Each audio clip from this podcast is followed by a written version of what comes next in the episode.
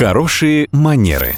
Как произвести впечатление и избежать неловких ситуаций, расскажет преподаватель по современному этикету Татьяна Баранова.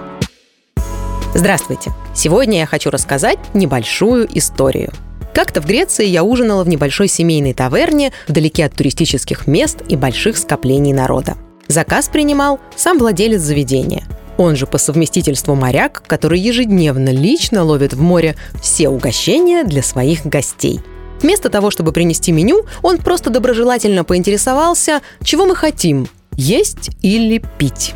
В итоге он принес рыбу и вино. Просто еду и напитки, так сказать. Без деталей и уточнений. Кстати, справедливости ради скажу, что все было невероятно вкусно.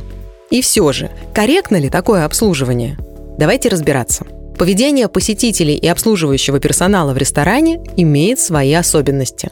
Но применять ли здесь те же правила ресторанного этикета, что и в большом заведении в центре мегаполиса? Не факт. Ведь такие места по определению устроены иначе. Здесь скорее нужно говорить не о ресторанном этикете, а о человечности, доброте и душевности. Ведь это и есть хорошие манеры.